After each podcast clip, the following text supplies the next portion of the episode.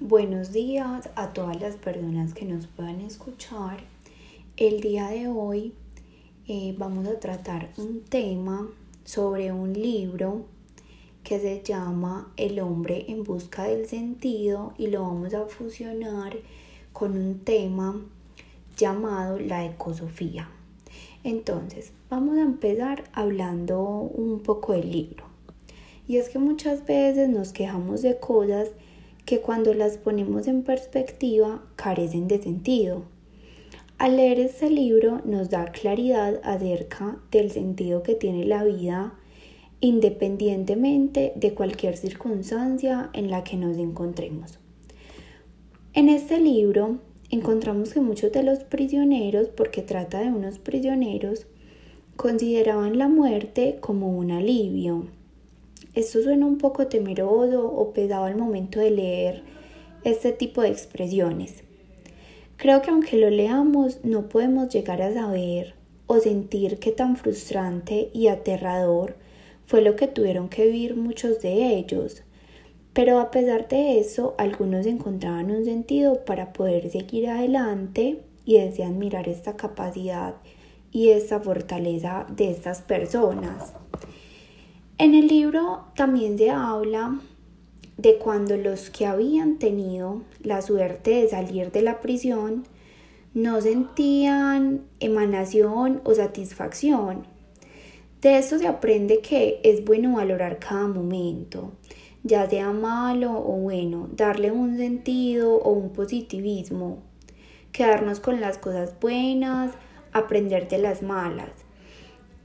Verlo algo así como que nos quede de las cosas buenas un recuerdo y de las malas un aprendizaje. Porque son de las pequeñas cosas que en ocasiones no salen como queremos, pero de eso también podemos aprender muchas cosas para nuestra vida. Bueno, y digo eso porque ellos vivían constantemente una tortura y los pocos que salían, al momento de salir, no sabían qué hacer con su vida en ese momento, ya que solo le quedó el recuerdo de situaciones muy pesadas mentalmente y no tenían como a su familia o a sus amigos. Todos nosotros vivimos en un constante aprendizaje es bueno también que valoremos lo que tenemos y las cosas que hacen las personas por nosotros, por muy mínimo que sea. Cuidar lo que nos genera vida y no solo las cosas materiales, porque estamos en una sociedad muy materialista, sino que la mayoría de personas nos quejamos siempre de todo lo que nos falta, pero no somos conscientes del valor de las cosas que tenemos. Este libro nos enseña que lo material no nos define y que lo que realmente nos define es la integridad, la dignidad, nuestras batallas y el amor que llevamos en nosotros. Que nunca hay que perder la esperanza ni esa libertad interior que nos caracteriza. También hablando un poco de lo que nos regaló la vida y relacionándolo con el tema eh, que habíamos mencionado anteriormente, que es la ecosofía. Bueno, la ecosofía es un tema que surgió hace poco. Pero entonces, ¿qué hace esto? La ecosofía se enfoca en mostrarnos el mundo de una manera más consciente, más desde el interior, cómo reflejamos lo que pensamos y sentimos a ese mundo exterior. Hacer cambios desde las pequeñas cosas, desde los pequeños actos.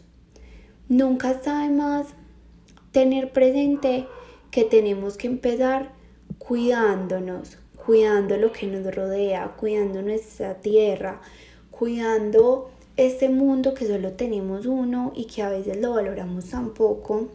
Entonces la ecosofía es como ese pensamiento que nos hace reflexionar, que podemos llevarlo a las demás personas, a todas las personas que nos rodean y concientizar un poco más este mundo de que lo estamos destruyendo, de que lo estamos dañando. Y no solo estamos dañando esas cosas exteriores, como lo hablábamos, también nos estamos haciendo mucho daño interno y creo que la ecosofía es esa parte de reflexión, de valorar tanto desde lo más pequeño hasta lo más grande. Entonces, bueno, ya pues finalizando, esto era como lo que quería dejar, compartir la enseñanza que me dejó a mí, tanto este tema tratado de la ecosofía como el libro que me parece que hacen reflexiones muy bonitas para que pensemos un poco y como lo dije anteriormente, para que reflexionemos. Muchas gracias por escuchar y un feliz día.